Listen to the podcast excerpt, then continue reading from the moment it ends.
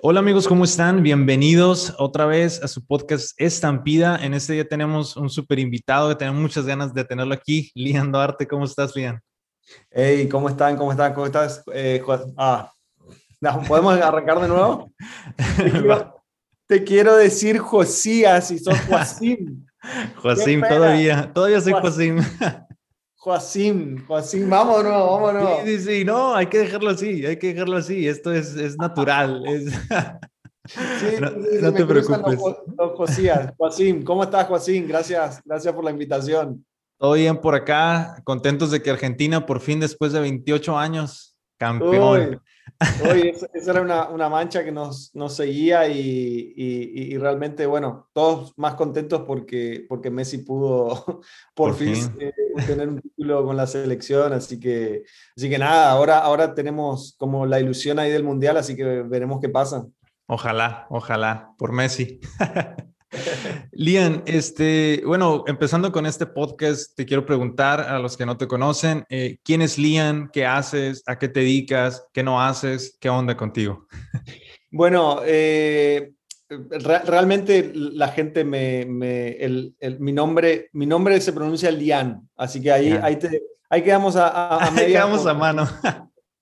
quedamos, quedamos a mano, sí, sí, sí, ahí estamos iguales.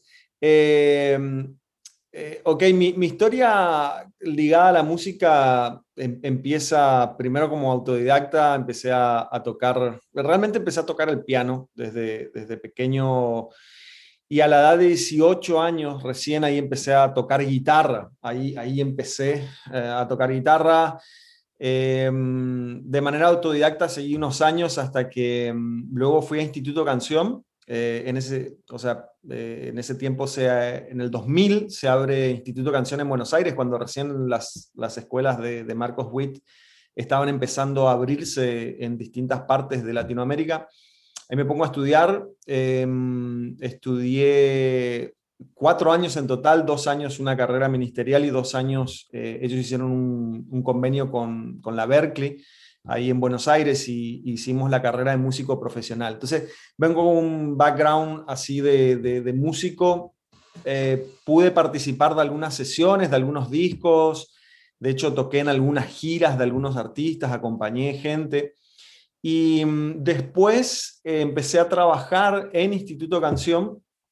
Eh, abrí una escuela en mi ciudad. Yo soy del norte de Argentina, de, de Chaco, de Resistencia más precisamente abrimos una escuela ahí con nuestra sorpresa porque realmente eh, fueron más de 200 inscriptos. Eh, el, lugar presentó una necesidad eh, que, nos sorprendió. O sea, realmente sentíamos que, que, había esta necesidad de capacitar a la iglesia, de que, de que músicos que, que tocan en la iglesia puedan, puedan hacerlo con más excelencia. Entonces, realmente fue muy bien. Mm, dirigí esa, esa escuela por unos 10 años aproximadamente. Em, después de eso fui a Buenos Aires, nos mudamos del norte de Argentina, nos mudamos a Buenos Aires, a la capital. En total, ocho años estuve ahí entre el tiempo que estudié y el tiempo que después regresé como director ya del país. ¿sí? Em, rápidamente ahí te, voy haciendo este, ahí, ahí los, los hitos ahí históricos. Em, después de eso, soy llamado a la mesa internacional para trabajar en el área de marketing. ¿Por qué? Porque mientras ya estaba trabajando, em, paralelo a esto, ¿no? estoy casado, eh, tengo dos hijos eh, y, en el medio de, estar dirigiendo esa escuela empieza a, a traerme el marketing. ¿sí? Eh, y, me pongo, pongo a investigar hasta que me decido eh, estudiar, estudiar formalmente la carrera. Soy licenciado en marketing. Y ahí es donde te hago todo este resumen así, donde empieza la parte de estar quizás del otro lado de la vereda, que es eh, ya no desde el lado de la pedagogía o la formación, que es lo que trabajé con los músicos en el Instituto Canción, sino del otro lado en, la parte de lo que es el desarrollo de un artista, el desarrollo del, crecimiento de una carrera artística. Y ahí es donde empiezo a trabajar para Heaven Music. Heaven Music es, es un sello discográfico, es uno de los pocos sellos discográficos que tenemos en la industria cristiana. Em, hago la aclaración porque, porque realmente hay una diferencia. Quizás eh, eh, hoy día podés encontrar muchos sellos, pero realmente el que produce, eh, hace management, hace marketing y, desarrolla la carrera de un artista, son pocos, son pocos los que hacen ese trabajo porque es un trabajo muy arduo, muy fuerte para realizar. Entonces, de repente Mm, quizás la gente se confunde y, puede decir, bueno, eh, estoy en un sello discográfico, pero realmente lo único que hacen es distribución digital, por ejemplo. Claro. ¿sí? En Heaven Music nosotros también tenemos nuestra editorial, Heaven Publishing, y bueno, trabajamos ahí con, con diversos artistas. Pero antes de pasar ese punto, nada más contarte ahí cómo, cómo llego a trabajar a, a Heaven Music. Primero dirigiendo el departamento de marketing y actualmente ahora trabajando como AIR, de todo, todo lo que tenga que ver con el artista y el repertorio. Y, bueno, por ahí, por ahí andamos. Hablabas ahorita de, de, que cuando abren esa escuela ves esa necesidad, ¿no? Y, y, se ve reflejada en cuanto al número de personas que, que están ahí. Ahorita, ¿tú crees que sigue habiendo esa necesidad de, de, de todos los ministerios o de, o, de la iglesia cristiana en, en ser excelentes en, en, lo que están haciendo? Porque de repente digo, comparo esto mucho con, las personas o con las iglesias de Estados Unidos, que, son súper organizadas en muchas cosas y tienen artistas profesionales tocando en sus, en sus servicios y todo está como muy, muy bonito. Y de repente miro acá en Latinoamérica, específicamente, por ejemplo, yo, yo estoy acá en México, que de repente está muy desorganizado y personas no, no entienden ¿Cómo, ¿cómo, decirlo? No se dan cuenta de la necesidad de, de, en realidad, el, el profesionalizarse en lo que estamos haciendo. Digo, al, final es un servicio que a lo mejor no se paga, pero es un servicio que, se está dando a la iglesia y obviamente a la comunidad también y que puede haber esta necesidad también. ¿Tú crees que sigue habiendo esa necesidad dentro de la iglesia y cómo nos damos cuenta que la hay? Sí, totalmente. Creo que, eso responde a los paradigmas que se manejan, que son distintos en lo que es la iglesia, la iglesia eh, anglo a lo que es la iglesia latina. Em, realmente la necesidad sigue estando. Hay muchos proyectos, eh, así como lo que te contaba de Instituto Canción. Hoy día hay muchos proyectos eh, que colaboran en desarrollar al músico. Pero la realidad es que es, que es una necesidad que, mm, que sigue vigente y, que creo que, que, todavía necesita ser cubierta. ¿sí? Todavía hay mucha demanda.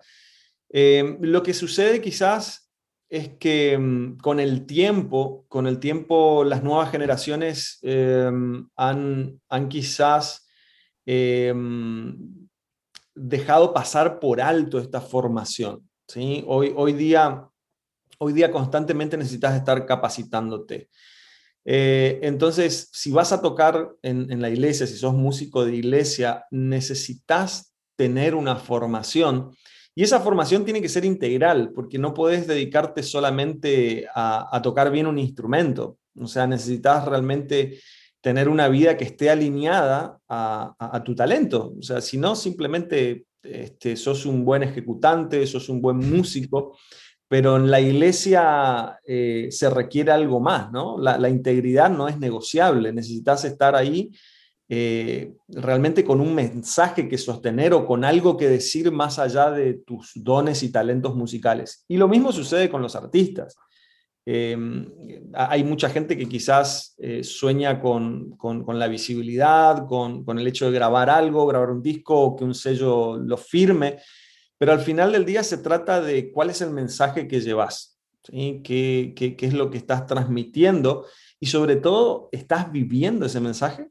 Porque, porque hoy, hoy realmente vemos que es muy fácil eh, este, incluir eh, palabras como Dios te bendiga, bendición, o lo hemos visto en, en, el ámbito secular. La gente habla de, de bendiciones y, y, de Dios te bendiga y porque Dios quiso así y estamos pegados porque Dios nos bendice y realmente el contenido eh, no, no tiene nada que ver con la filosofía o el estilo de vida cristiano. ¿sí? Entonces, eh, hoy más que nunca, respondiendo a, tu pregunta, necesitamos esa formación ¿sí? para, para todos los aspectos de, nuestra vida y obviamente si queremos dedicarnos a, la música también. De hecho, de hecho, creo que una vez te preguntaba al respecto de eso, algo publicaste en historias y yo te preguntaba al respecto de, de, de, cómo, de cómo muchos artistas ahorita pueden dar el salto en una canción de, un saltote en cuanto a, fama, vamos a decirlo de esta manera, pero ese salto espiritual, ¿cómo se puede dar? O sea, ¿tú, tú, tú qué crees que deberían de ser como los valores epistémicos, vaya, de, de los artistas cristianos para mantenerse, eh, porque me dices algo así como que el talento al final te puede llevar a un lugar, sí. pero tarde o temprano eso va a caer porque no tienes esos valores bien cimentados, ¿no? Entonces, ¿tú cuáles crees que deben de ser esos valores en, en, los artistas? Mira, Joaquín, eh, realmente em, hoy, hoy podés, eh, somos testigos de que se pueden fabricar cosas, ¿sí? Em, realmente no conoces a una persona por, por su feed de Instagram. o sea, no somos así, ni vos ni yo. O sea, no, lo, que publicamos en Instagram no nos determina o, o la cantidad de, de reproducciones que, que, que, pueda tener eh, ese artista. Al final del día tenemos que ir a la palabra y entender que por sus frutos os conoceréis. ¿sí?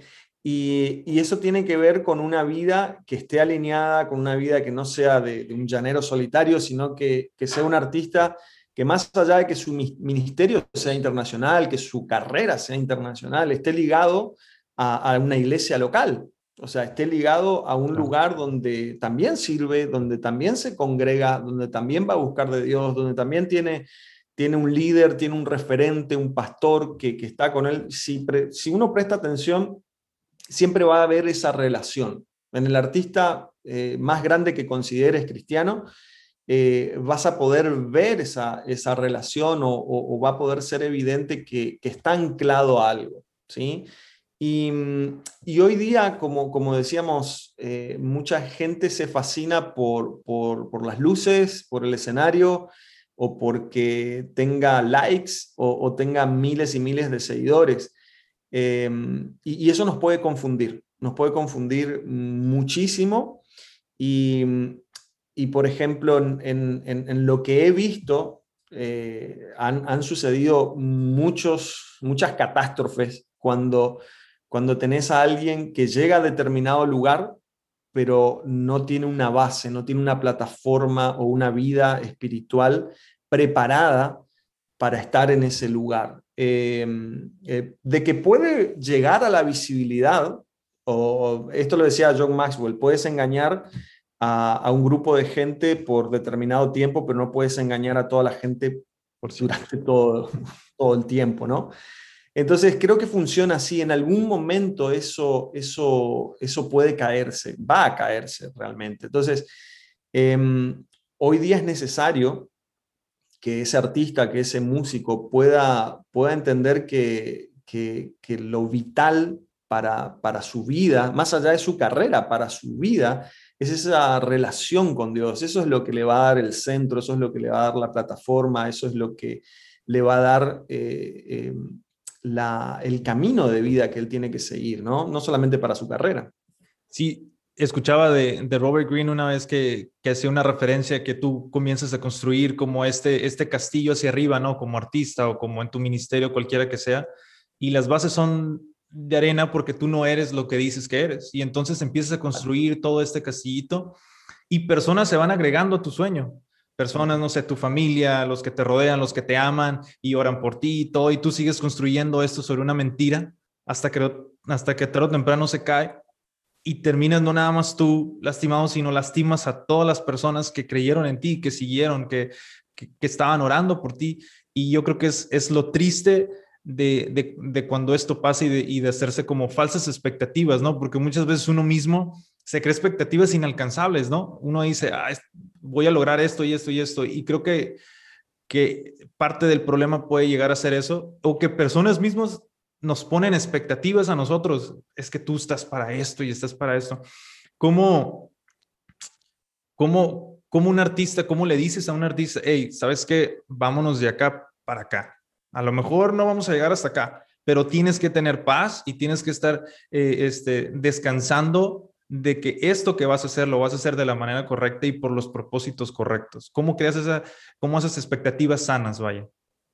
Em, algo que, que, es una, una muy fuerte convicción que tenemos eh, dentro de, del sello eh, es lo que te dije al comienzo, Joaquín. Eh, la integridad no es negociable.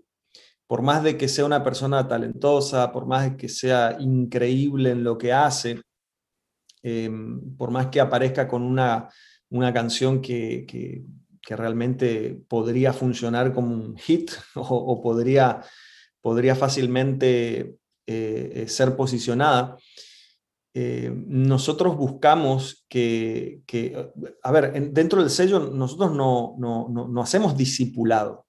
O sea, eh, eso, eso es el trabajo para, para, la iglesia, es el trabajo para, para el líder, para, para esta, esta, persona necesita un grado de madurez para poder aspirar a trabajar eh, en la industria musical, porque, porque realmente necesita venir con, con bases sólidas de, de su fe.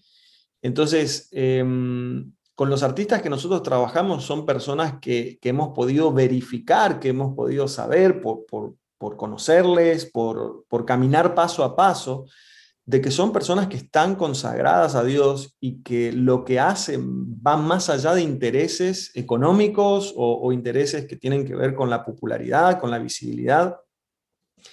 Em, me ha tocado recibir mensajes de mucha gente talentosa o mucha gente que, de alguna manera anhela estar ahí, pero eh, eh, vemos grietas, vemos grietas en su carácter, vemos grietas en, por ejemplo, hay, hay veces que, que, la gente se enoja. Vos sabés cómo es esto hoy, eh, las redes sociales han logrado de que, de que, por ejemplo, le escribas algo negativo a Messi y, y, vos decís, ¿en qué otra época de la historia vos podías escribir algo y que la persona esta súper eh, inaccesible quizá, lea un mensaje tuyo. Bueno, hoy las redes sociales le dan voz a un montón de gente que, que, no la aprovecha, ¿no? Porque vos le podés escribir hasta un Messi y decir, hey, qué, qué mal jugador que sos, o le podés, le podés insultar. ¿Cuándo en otro tiempo vas a hacer eso? Entonces, eh, hoy día vos podés escribirle a cualquier persona, básicamente. Y puede ser que esa persona te lea y puede ser que esa persona hasta te conteste. O sea, no hace falta ir muy lejos, anda, anda al feed de, Dante Gebel y muchas veces vas a, ver, lo que sucede ahí. El que mejor responde de todos, ¿no? Yo creo. Claro, claro. Entonces, eh, hoy día las redes sociales, la comunicación, como, como hoy fluye, eh, es, es tan rápida que muchas veces eh, esos comentarios llegan y, nos llegan comentarios de decir, ustedes solamente eh, fichan a gente que tenga miles y miles de seguidores, solamente les interesa el dinero y no pasa por ahí. Eh, no es realmente eso lo que buscamos. De hecho, cuando detectamos ese tipo de comentarios, realmente vienen de, un corazón que, que, no está sano. O sea, no está sano.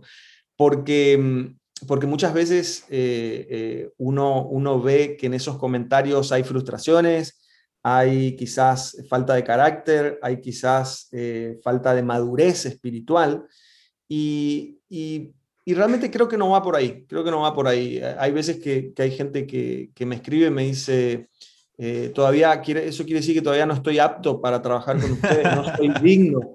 No se trata de eso. O sea, no, nosotros realmente no, no somos los que, los que tenemos la compuerta de quién va a triunfar o quién no. Eh, yo siempre le digo a la gente que un sello discográfico te firme no significa nada, absolutamente nada.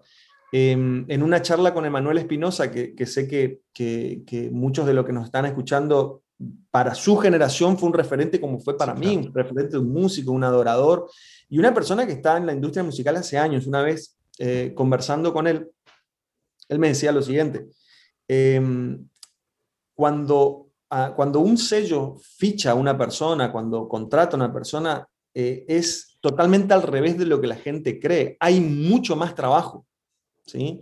Muchísimo más trabajo. ¿Por qué? Eh, porque simplemente lo que hace el sello es traerte herramientas, eh, y, él me lo ponía bien práctico, ¿no? y este ejemplo quizás sirva para alguien. Es como si vos estás haciendo una pared, en vez de levantar esa pared con las manos, esta gente viene y te da una pala, viene y te da herramientas, viene y te da una carretilla, no sé cómo le digan en tu, en tu país. y te, dan, te da herramientas para que eh, sea un poco más fácil levantar esa pared. Pero al final del día esa pared vas a tener que levantar la voz. Vas a tener que vos trabajar. ¿sí? Y, las frustraciones vienen cuando, cuando hay ese choque de expectativas. ¿sí? Hoy eh, estamos en la época más oportuna donde no hay intermediarios para que vos puedas lanzar una canción. La buena noticia es que, es que podés grabar una canción en tu habitación y ponerla directamente a, las tiendas digitales.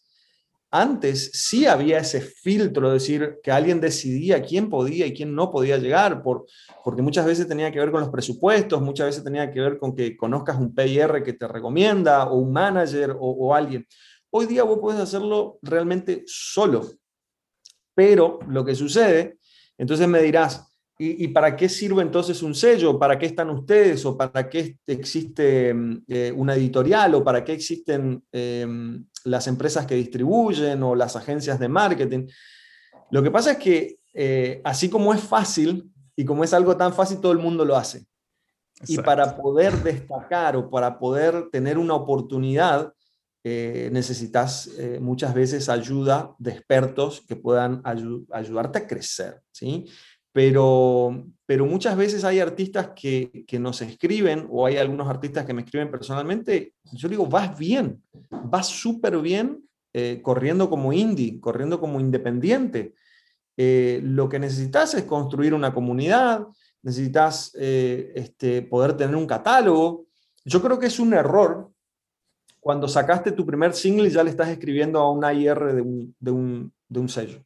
Eh, creo, creo, que es un error porque es como que la única oportunidad que tenés. Tu tema tiene que ser demasiado bueno.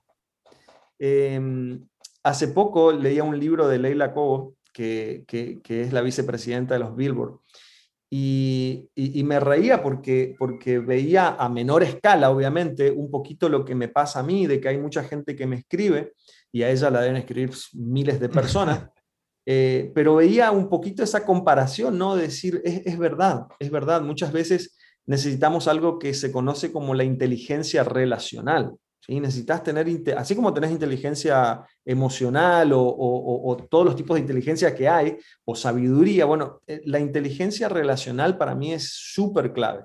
¿sí?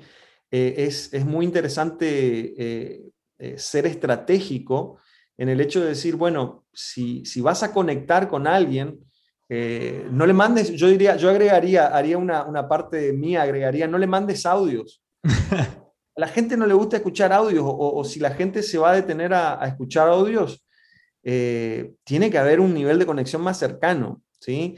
Acá es simplemente, hola, soy fulanito, esta es mi música, te invito a que entres al link y, le pones tu, tu, tu profile de, de, de, Spotify, Deezer, claro, lo que sea, y ya.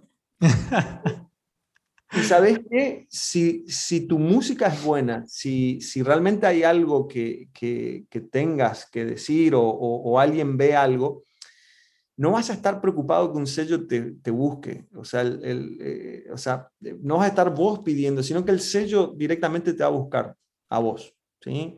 Eh, cuando empieces a hacer un buen trabajo, cuando empieces a hacer eh, tus propias experiencias, y hay veces que podés seguir de independiente.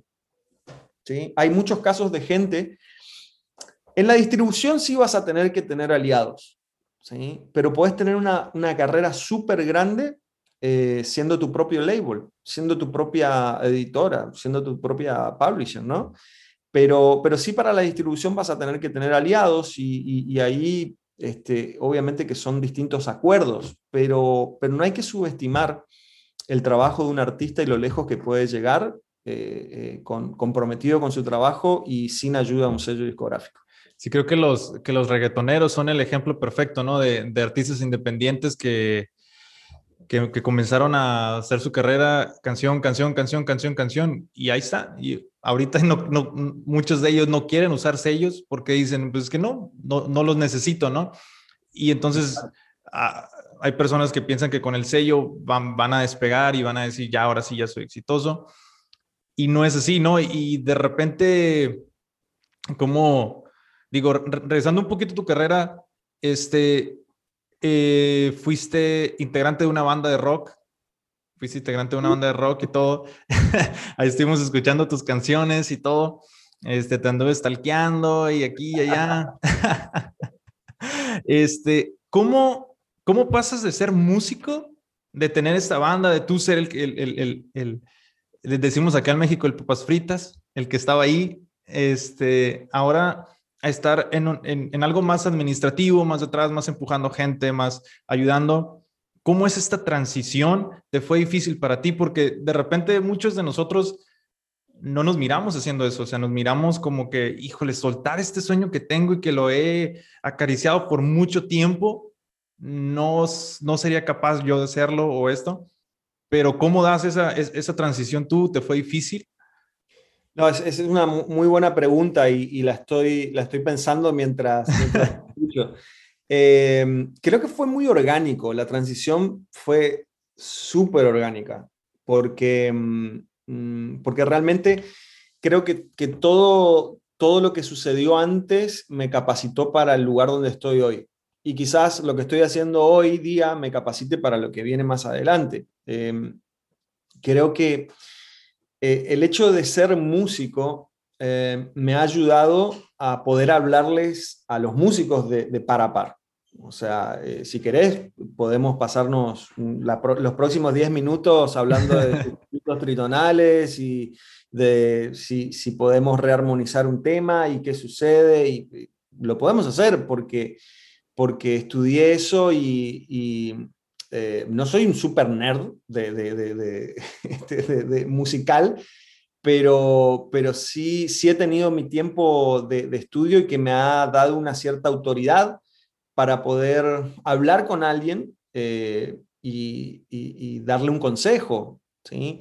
Después el, el, área de marketing a mí me ha, me ha ayudado porque realmente marketing se hace en todo. O sea, vos, vos estás haciendo marketing con, con, con, tu vida en todo momento. Eh, necesitas marketing para, para, ponerte de novio, necesitas marketing para casarte, sí. necesitas marketing para conseguir un nuevo trabajo, eh, necesitas marketing para todo lo que te imagines, porque la gente lo ve desde un contexto negativo en donde escuchas algo que, quizás eh, es masivo, que está en todos lados, y, ah, eso es puro marketing.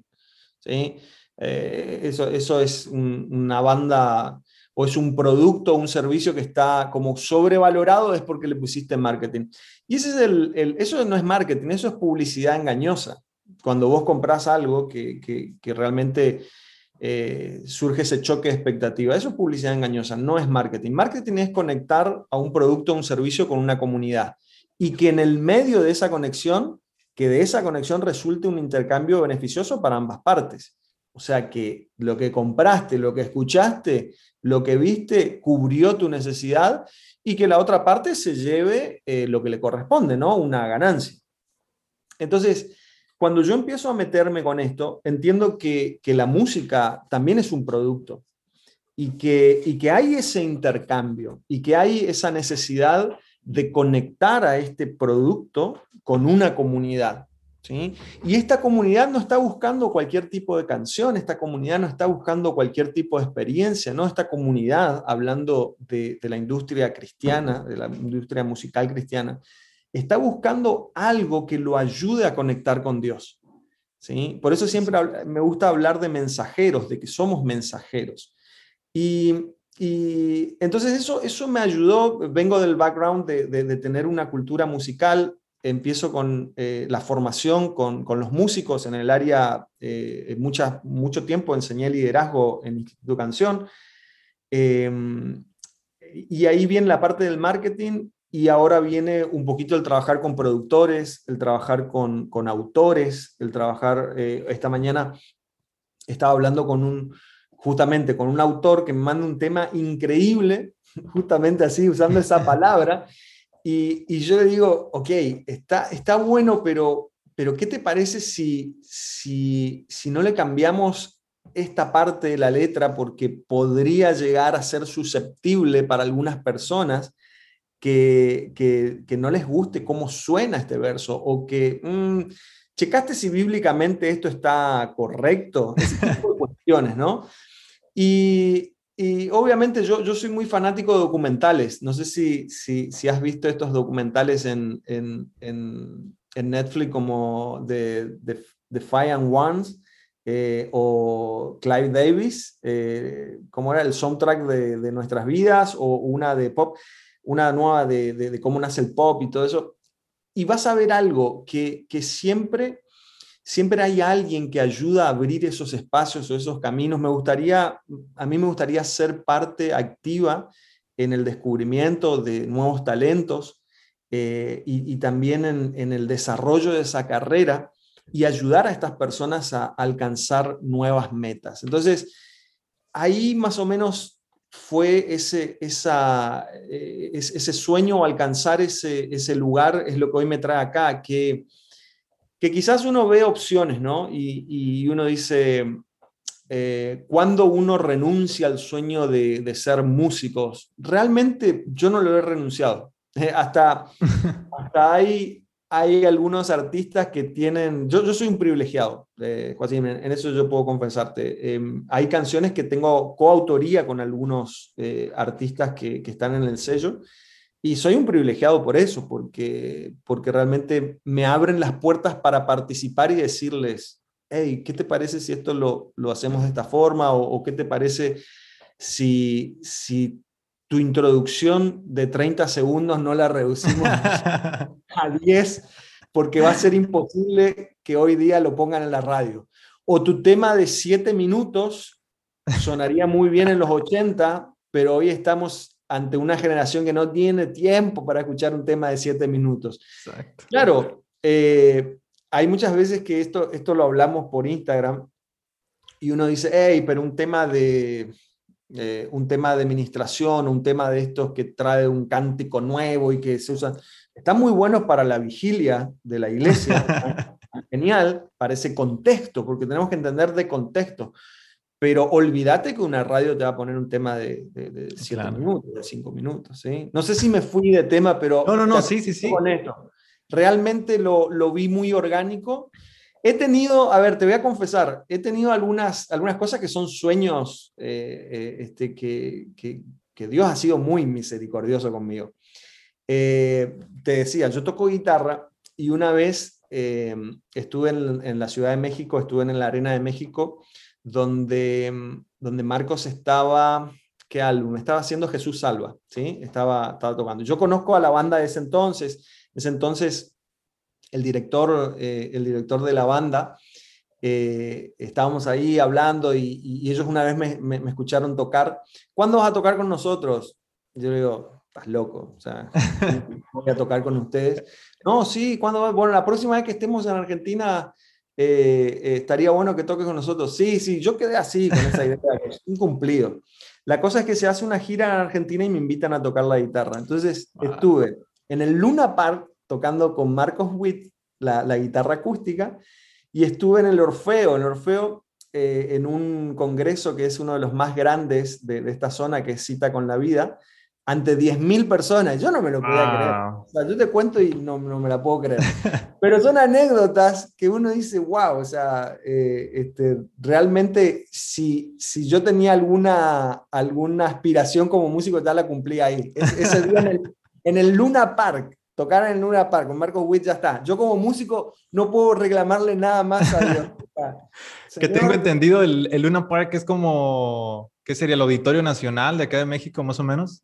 El Luna Park, o sea, es un lugar mítico.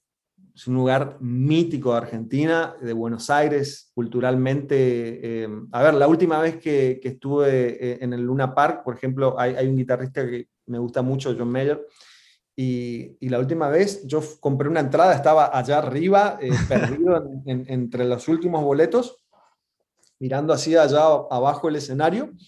Eh, y, y, realmente me gusta mucho su técnica, me gusta, más allá, obviamente que la filosofía de vida, quizás a, a, alguna persona está mirando y dice, hey, ¿cómo, ¿cómo vas a ir a escuchar a...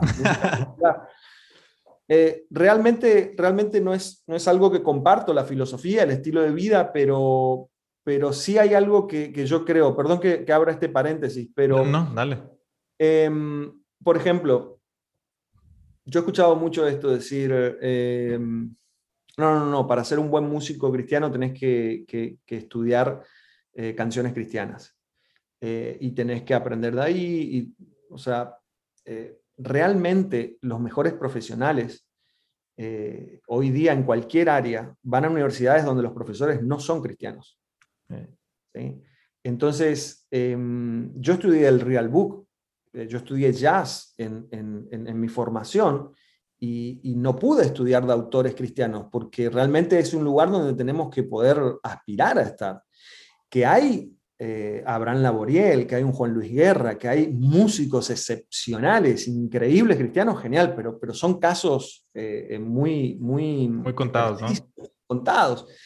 Entonces, em, estoy haciendo una apología de que deberías ir a todo concierto eh, secular. No, no estoy haciendo una defensa o, justificando de que tengas que hacerlo, pero de que puedas tener un oído para, para saber qué está sucediendo en el mundo y, qué gira a tu alrededor, eh, está bueno. ¿Sí? que Dios te dé la sabiduría para filtrar, poner filtros, ¿sí? escuchar todo, retener lo bueno pero, pero necesitamos, necesitamos una generación entendida en los tiempos. Qué, qué, profunda palabra que, que, encontramos ahí, ¿no? Eh, de decir, necesitamos gente que sea hoy entendida en, en los tiempos y, y, de lo que el pueblo de Dios hoy está necesitando y, y, y, obviamente que el mensaje siempre sea el mensaje de Jesús. Así es. Este, y de hecho, de hecho, se, me, acaba de ir la pregunta porque no la tenía anotada, pero, se, me viene esto que hablas del oído, a conocer el mundo, que estamos en el mundo. ¿Cuántas cosas de, las que escribimos a veces no, no tienen nada que ver con lo que está pasando en el mundo? ¿Tú crees que sí debería de tener a, nivel social, o sea, nuestra música a nivel social, tiene que tener un impacto a fuerzas en, en lo que está pasando? Este, por ejemplo, ahorita hay, guerras, hay hambre, hay un chorro de cosas lo que está pasando ahorita en Cuba, lo que pasó en Colombia. Y son, y son gritos de una sociedad que está clamando por algo. ¿Qué tanto la música cristiana está supliendo eso? O si es responsabilidad de la, de la música o de los, digo, de los, de los cristianos, sí, pero qué tanta eh, este, obligación es de los músicos cristianos afrontar esos problemas sociales. Mm. Yo creo que tiene que ver con el llamado. Eh, creo que hay personas o músicos que han sido llamados a, hacer ser una voz en medio de lo que está sucediendo. Por ejemplo, Redimidos es, una persona para mí que, levanta bandera en ese área y no se calla. Y está genial. Y, es admirable y, un montón de personas más. Creo que Dios ha dado esa, ese toque, ese oído para escuchar, para saber y salir con un tema eh, que vaya contracorriente. Y hay otros compositores que, obviamente van a estar más enfocados en, poder conectar a la iglesia en, ese tiempo de oración, conectar a la iglesia eh, con Dios. Y, está genial. Y, qué está bien y qué está mal? Todo está bien. Siempre, siempre que puedas responder al llamado que, Dios ha puesto en tu vida, ¿no? Eh, hoy creo que es, es vital tener canciones que, que que puedan, que puedan ser susceptibles o, puedan ser sensibles o tener autores que sean sensibles a lo que está pasando. Y eso no quiere decir voy a salir a cantar una canción revolucionaria a favor de Cuba. Eh, no, no necesariamente, eh, pero, pero sí entender eh, qué es lo que el enemigo hoy día está queriendo meter en, en las vidas de, de, las personas en, el mundo y, uno salir con, un mensaje diferente. Hace poco hablaba con una banda que, va a sacar un tema que, va contra la depresión, ¿sí? Y está intencional. E, es, muy importante esto. Nosotros hablamos del storytelling. ¿Cuál es la historia de tu canción? ¿Cuál, cuál es el mensaje? ¿Sí? ¿Qué, ¿Qué, es lo que tiene? Bueno, eh, está muy bueno identificar cuál es el enemigo, a qué le voy a pegar, ¿sí? Para que el público o, el, oyente pueda empatizar con eso y decir, wow, eso es, eso es lo que me está pasando a mí, yo también voy en contra de eso, yo puedo identificarme con esto. Y, tuvimos una sesión ahí de un brainstorming muy interesante donde decíamos, ok, nuestro enemigo es la depresión. Por eso, por eso esta, esta canción apunta a eso y lo que queremos transmitir eh, es que en Cristo hay vida, es que en Cristo hay sanidad, en Cristo hay alegría, en Cristo hay gozo. Entonces, eh, eh, ese tipo de, de, planteos me parecen muy necesarios hoy día. ¿Qué tan explícito se puede ser hoy en las letras que se canta, dado que ahorita está toda esta onda de, de, la cancelación y todo esto en, en, en, YouTube, en redes sociales? Digo, una vez yo, por ejemplo, con un amigo intentamos tocar el tema del homosexualismo no nos animamos a hacerlo como tan, tan claro y me sentí como culpable por no haber hecho eso, pero también al mismo tiempo decíamos, bueno, híjole, es un tema complicado, es un tema delicado, pero, ¿qué tan explícito se puede ser ahorita eh, en, afrontar temas como esos? Yo creo que responde al, llamado siempre, siempre tiene que ver con el llamado y con, con, el mensaje que Dios le ha puesto o te ha puesto. Eh, lo que pasa es que, es que debe, debe haber esto eh, em, de arte, o sea, debe haber esta, esta, esta esencia o, de, poder aterrizar ese mensaje en, algo que puedas mostrar a la gente, que la gente no solamente pueda conectar, sino que, que la canción pueda tener una oportunidad para con sus oídos, ¿no? Entonces, em, acá, acá te, va, te va algo que, no sé si se habla mucho o, quizás sí, pero digo, ¿qué es más importante en, una canción? Esto, esto es un, gran paradigma que tenemos sobre todos los cristianos. ¿Es, es, es la letra o es la, o es la melodía? Y realmente en, en términos técnicos es la melodía, porque no hay chances de que, de que una letra se pueda incorporar si no tiene una buena melodía. Te lo puedo defender y se lo puedo argumentar a cualquiera. Obviamente que eh, nosotros en nuestro contexto cristiano eh, entendemos que, la letra es sumamente importante. ¿sí? Y, yo creo que está ahí el hecho de, decir, tengamos un equilibrio. ¿sí? No, no importa. Eh, porque si no estamos diciendo es, no me vean a mí, vean al Señor y, me pongo a cantar ahí en número especial y nunca afiné una nota y, paso, viste los típicos eh, números especiales, no sé cómo le dicen en tu iglesia O, la hora, no sé de qué, pero, pero este, pasa gente y dice, no me escuchen a mí, Señor. Y si no, ¿para qué viniste si, si no teníamos que escuchar? Entonces, eh, creo que ahí tenemos que buscar ese equilibrio en decir, ok, tengo un mensaje, pero no es nada más, hey, homosexuales, arrepiéntense. ¿Cómo puedo decir eso en un sentido poético, en un sentido que, que, realmente no sea tan así, no porque sea directo, no, no voy en contra de eso, sino decir qué ingredientes, qué creatividad Dios ha puesto en tu vida, cómo podés plantearlo, cómo, Creo que es, ese es el trabajo, pero tiene que ver con ese llamado. También tenés la otra parte. No, si no menciona a Jesús, eh, quiere decir que esa canción no es de Dios. hace poco lanzamos algo con Lowsam. Exacto, sí. Sí escuché los, los videos, los comentarios, ¿no? Claro, claro. De hecho, eh, yo estaba hablando con él y le digo, hey, noté muchos comentarios negativos. No, no querés contestar porque estaría bueno. Y, de, paso, este, ahí, ahí podés tener un tiempo para argumentar. Entonces elegimos con el equipo, elegimos varios comentarios, se los, los pasamos, se los mandamos, y, entonces él los contestó y hicimos un video. La gente dice, no, si no menciona, no se sabe quién le canta. Hey, no, no, no seamos tan, tan infantiles, ¿no? O sea, o sea eh, eh, usemos el, cerebro que Dios nos dio. Eh, yo digo, e, esto se soluciona fácil.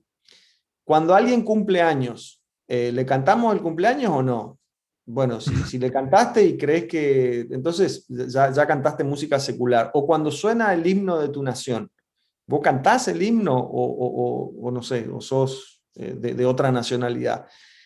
Hay canciones que no necesariamente eh, van a nombrar a Dios, pero tienen un valor, tienen un contexto tienen algo que, puede transmitir y conectar a esa gente para que después de un paso y pueda, escuchar o, conectar con otras canciones que sí literalmente hablan de Dios y pueden...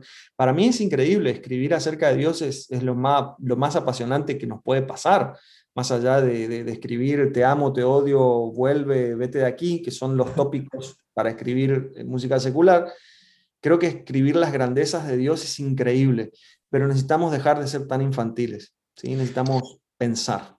Como hablando de esta parte de compositores, una vez en un en vivo platicabas acerca de estos artistas bohemios o estos compositores bohemios, ¿no? Que no dejan que no dejan que nadie más se meta a su, a su, a su, a su arte, a, su obra maestra, ¿no? Que, ah, sí. que nadie más lo haga. Y de repente miro un Justin Bieber que, pum, ocho compositores en una canción. ¿Y qué está pasando, no?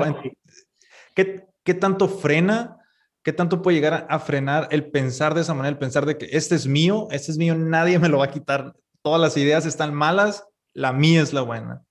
Wow, es, es, es, un, es un gran punto, una gran pregunta o, o, un gran inicio de, de, charla eso que planteas, porque creo que responde al individualismo, creo que responde a, a, a ese, ok, voy a ser bastante fuerte. Lo que pasa es que cuando cuando uno se va haciendo grande va perdiendo filtros. En otro tiempo no te diría algunas cosas.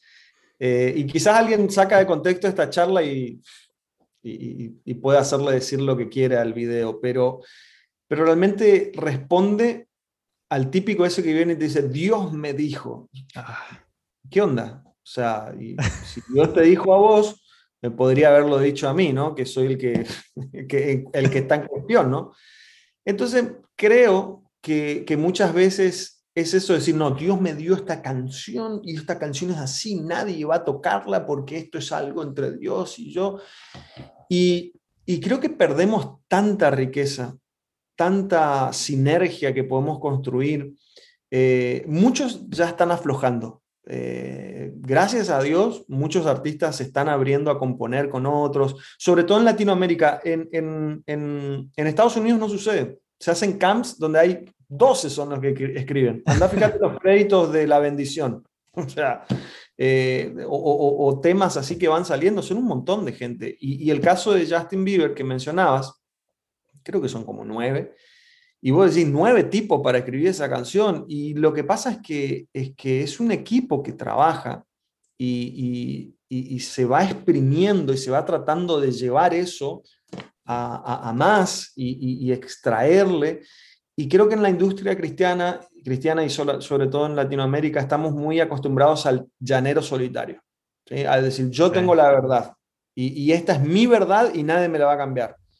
Y creo que es un poco de egoísmo, pero, pero gracias a Dios se empieza a ver y, y se empieza a imitar estas condiciones de trabajo donde, donde empezamos a abrir la cancha para que otras personas enriquezcan nuestro arte. Sí, y es que escuchar a los demás nos nutre a nosotros. Yo, por ejemplo, este podcast aprendo un chorro de todas las personas que han estado aquí. O sea, yo sé que sería súper aburrido si yo solo me, me, paro y leo las, las preguntas que hago y las empiezo a decir. Es decir, este es un ejercicio, yo creo que a mí me nutre un chorro y aprendo un chorro y, y crezco un montón. Y lo mismo pasa, yo creo, con, con, las canciones. Te sientas, e, expones un tema y venga, lluvia de ideas, lluvia de ideas. Es súper, súper bueno eso. Lian, ya creo que ya se nos acabó el tiempo. De verdad, qué rápido se me pasó. Estuvo súper increíble la plática. Era muchas gracias por estar acá. Te agradezco un chorro todo lo que nos dijiste.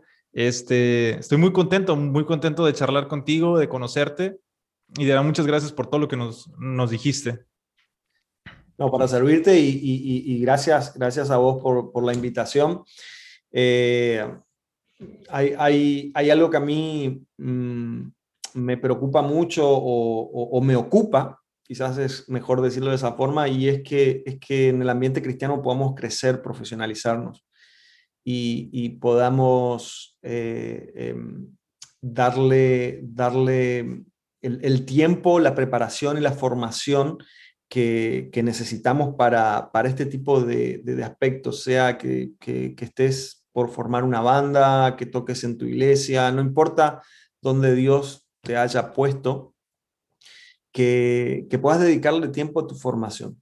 ¿sí? Que eso, eso es vital y, que uno pueda cultivar un espíritu enseñable siempre. Yo estoy hoy acá y, vamos a poder aprender y de la conversación podemos, sacarnos eh, enseñanzas y podemos intercambiar y, eso, eso, eso ayuda a que, a que uno pueda, pueda construir una nueva generación de músicos cristianos. Realmente eh, es algo que anhelo eh, el hecho de, sembrar en una generación que, abra la cabeza con los valores, con los principios, sin cambiar la esencia, pero que pueda ser entendida en los tiempos que hoy, hoy le toca transitar.